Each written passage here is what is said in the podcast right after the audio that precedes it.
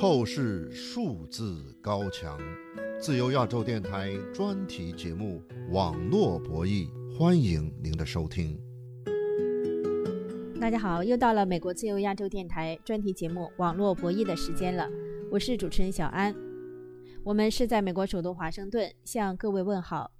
最近一段时间，在中国网络和社媒上，反对日本排放福岛核电站污水的声浪中，说明经过处理的福岛核废水的危害不大的文章，在社媒上遭到删除屏蔽。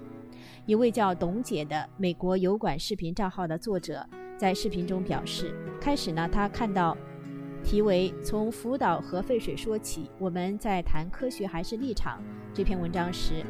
感觉这篇文章比较理智和客观，不太符合社会主义价值观。他想，如果这篇文章十分钟之内不被404，那么就没有什么值得看的价值；如果十分钟之内被404的话，说明这就是他需要学习的文章。他说，因为在天朝待久了，学会了逆向思维。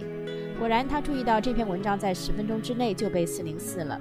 因此，这位油管视频号的作者在视频中详细介绍了从福岛核废水说起，我们在谈科学还是立场这篇文章的内容。中国网络和社媒上可以查到多篇批评从福岛核废水说起，我们在谈科学还是立场的文章。比如，上海官媒创办的澎湃新闻就刊登文章批评从福岛核废水说起，我们在谈科学还是立场一文是为日本洗地。那么，到底八月二十四号日本启动向海洋排放福岛核废水有多大危害？像从福岛核废水说起，我们在谈科学还是立场这样的文章，在中国社媒上被禁，说明什么？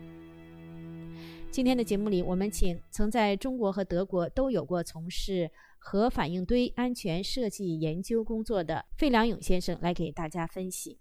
现在，德国的费良勇呢是全球支持中国和亚洲民主化论坛网站的创办人。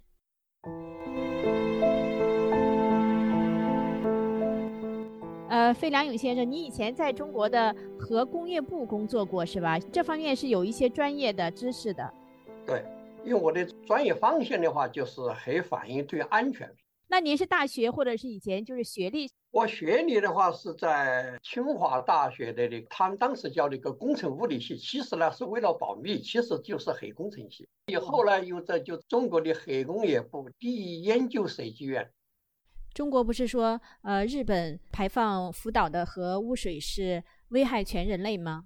那么，对于现在啊，中国舆论中的日本福岛核污染水，中国官方的说法排海这个问题，您怎么看呢？它到底是安全的，还是说是不安全的呢？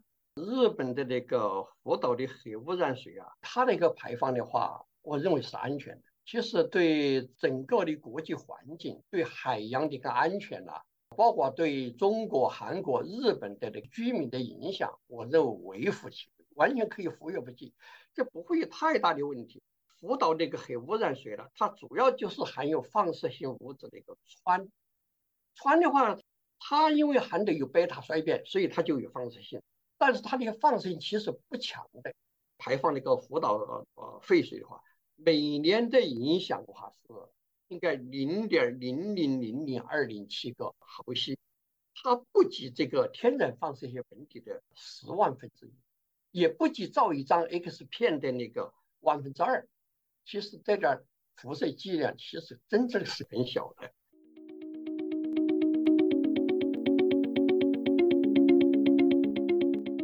费良宇先生，您已经总的概括了，呃，日本福岛他们现在排放的这些核污水呢，核废水啊，危害并不是说像一些中国人想象的那么可怕。那我们这个节目的这个焦点呢，是在于一些在中国的社媒上，呃，和您有些类似观点的这些文章呢被删除。比如说有一篇文章呢，就是说从福岛核废水说起，我们在谈科学还是立场？这篇文章八月二十四号发表在微信号“行变冷暖”上面，作者是行变冷暖。这篇文章呢，他回顾了福岛的核灾是十二年前地震海啸引起的，然后呢，他也提到了呃日本他们的污水处理方案联合国审查和科学家的意见，他的这个总的这个观点呢，就是福岛核废水的这个危害呢没有那么重。对他的分析也是有道理的。从福岛核废水说起，我们在谈科学还是谈立场？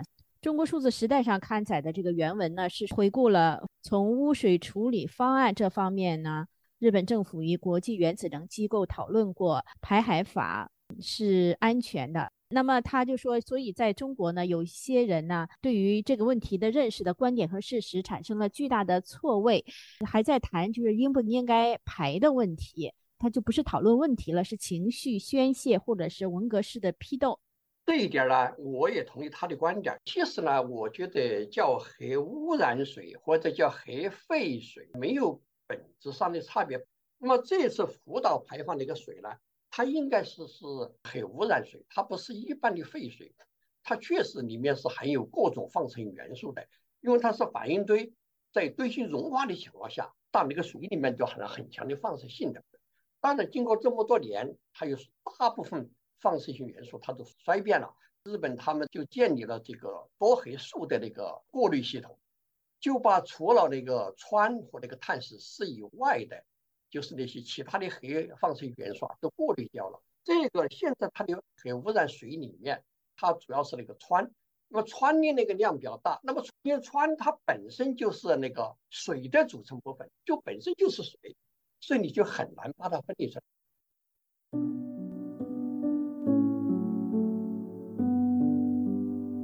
欢迎各位继续收听美国自由亚洲电台的专题节目《网络博弈》，我是主持人小安。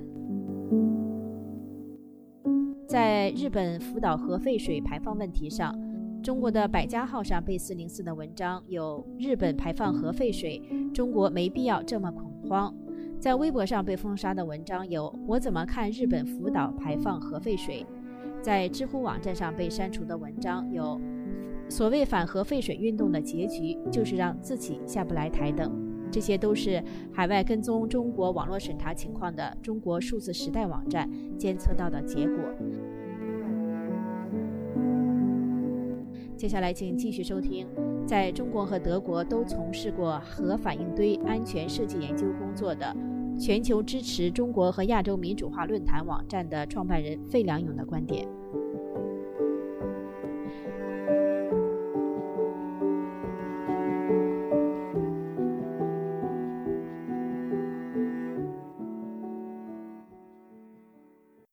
费良勇先生，这个篇从福岛核废水说起，我们在谈科学还是谈立场？中国数字时代上刊载的原文呢，就说日本排放的核废水是经过净化处理的，净化处理的技术方案得到了国际专家的认可，国际权威科学家认可的方案。这样观点的文章呢，在社媒上被删除。您觉得这个为什么呢？微信上的呃这篇文章被删除，呃，点击它这个四零四的这个网址是说内容违规。这也是海外的网站自由微信监测到的啊。这个呢，我认为是中国政府啊，把那个科技问题呢来政治化了。中国政府反过来，中国的国内有些文章反而还指责说日本的有些表态和有美国有些表态，说他们呢把那个科技问题政治化。其实不是，真正政治化把科技问题政治化的是专制国家的机关。中共总是把很多科技问题的政治化。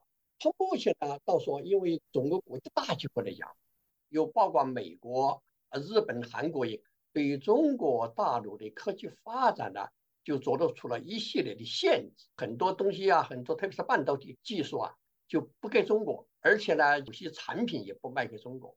在这种大环境下，那么我认为中国方面呢，就为了啊，你是日本，你要跟着美国跑吗？你不是你软件也不卖给我吗？好，我趁此机会。我就大肆宣扬你的放出的核废水里面，对我们中国的韩国行业对人类有很大的影响。其实呢，这是过分渲染。现在就是说，在中国社媒上有关日本核废水这个舆论的这个导向啊，呃，您觉得是怎么看呢？这个舆论导向是官方在导向，这就是中国的最大的弊病。就是搞任何事情，领导集团这帮人呐，随心所欲的对科技问题进行政治导向。这是最可恶，也会出现重大的问题，而且他们都说假话。比如说，这些觉得福岛排放没有什么问题的人，可以提出他的观点。你认为排放有重大问题的，会引起重大后遗症的人，你也可以提出你的观点，这才是真正的自由讨论，要本着科技立场来讨论。可是中国不是这样，他当官的那些人，比如习近平要怎么想？他觉得哦，要打击日本，好，全国舆论就一致去打击日本，就把那种科技问题来政治化、荒唐化、野蛮化，这是很悲哀的事情。所以，我们中国在毛泽东统治时代，你看一样的。搞什么大跃进？要一个大办钢铁，最后嘛，现在习近平政权还是这样，不让老百姓知道真相。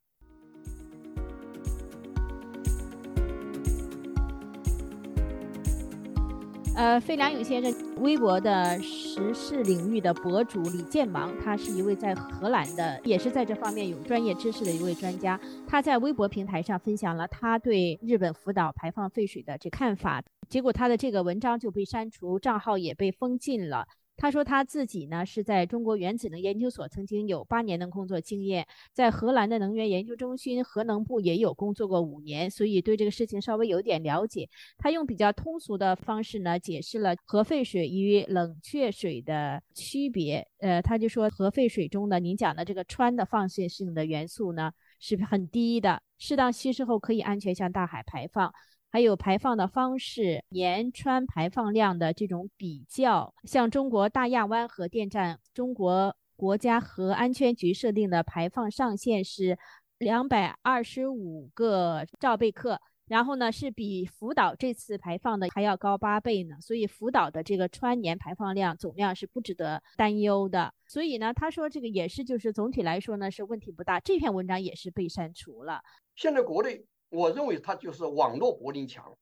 柏林墙本来是阻止东德人民呐逃到西德来，那网络柏林墙呢是阻止中国人民了解真相、了解自由民主信息。现在在国内翻墙都是犯罪，翻墙都要被罚款，甚至关禁闭，甚至判刑。现在在国内的翻墙罪，在我看来的话，就完全等同于毛泽东反动统治时期的偷听敌台罪。我那个时候要是偷听了美国之音，就算犯法，就可能被判两年徒刑。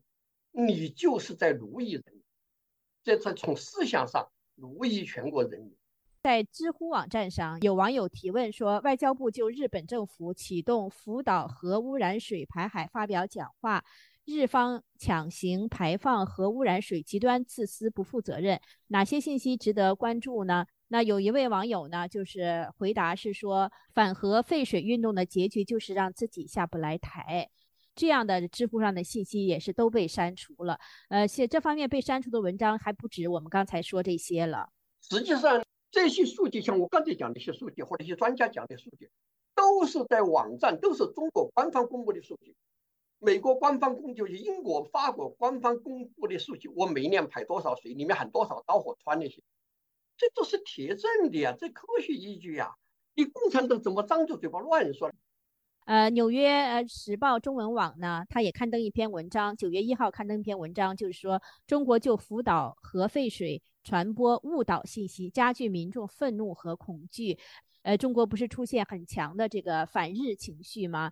您怎么看呢？动不动煽动那个这个民族仇恨。现在中共他为了继续搞一党专制，特别是习近平，是个反动透顶。历史上人类发生过很多的战争，各个国家、各个民族之间，你往往就形成一些历史问题。我觉得历史不应该忘记，谁侵略谁负责，大家都要吸取教训。但我们的目的不是为了挑起仇恨，而是整个人类应该总结经验教训，大家要共同的面向未来。